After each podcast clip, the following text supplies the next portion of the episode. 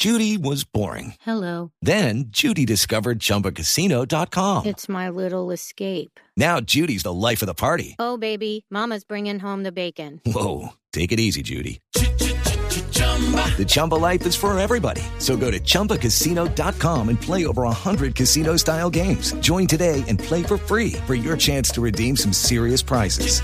chumba ChumbaCasino.com. No purchase necessary. Void where prohibited by law. 18 plus terms and conditions apply. See website for details. Momento para nuestra sección. Por algo será.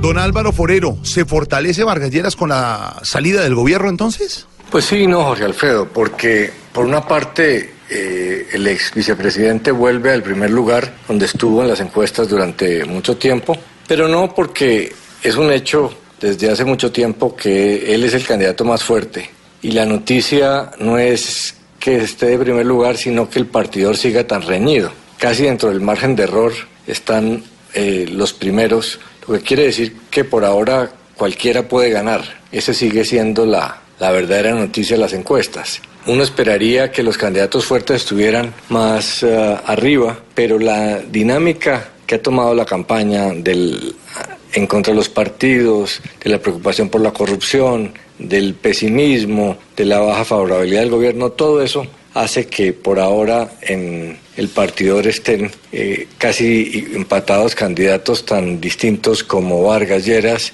y Fajardo. El uno representa a uno, cosa contraria a la otra.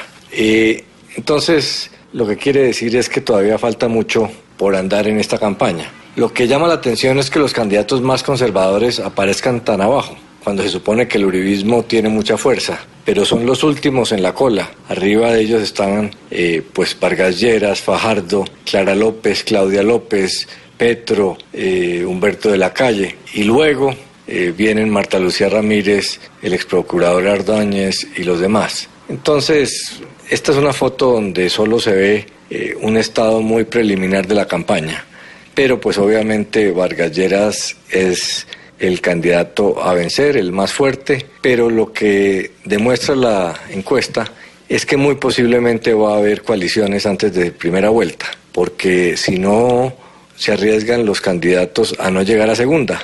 Entonces puede haber eh, acuerdos entre el Centro Democrático y el Partido Conservador, lo mismo entre los partidos de izquierda. Vamos a ver si se consolida la propuesta de Claudia López a Fajardo y a Robledo de hacer un bloque anticorrupción. Pero no, no tiene nada nuevo la encuesta, simplemente fragmentación, personalismo, debilidad de los partidos, eh, una campaña muy convulsionada. Eh, y parecería que faltan varios meses para que empecemos a ver claridad sobre quiénes van a ser los punteros. Y si don Alvarito lo dice, por, algo será.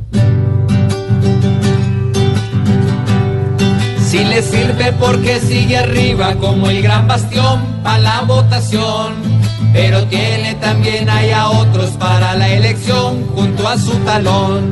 Mientras tanto se ve al candidato que es conservador de mal en peor. Si don Vargas ve sus colas largas, por algo será, por algo será, por algo será.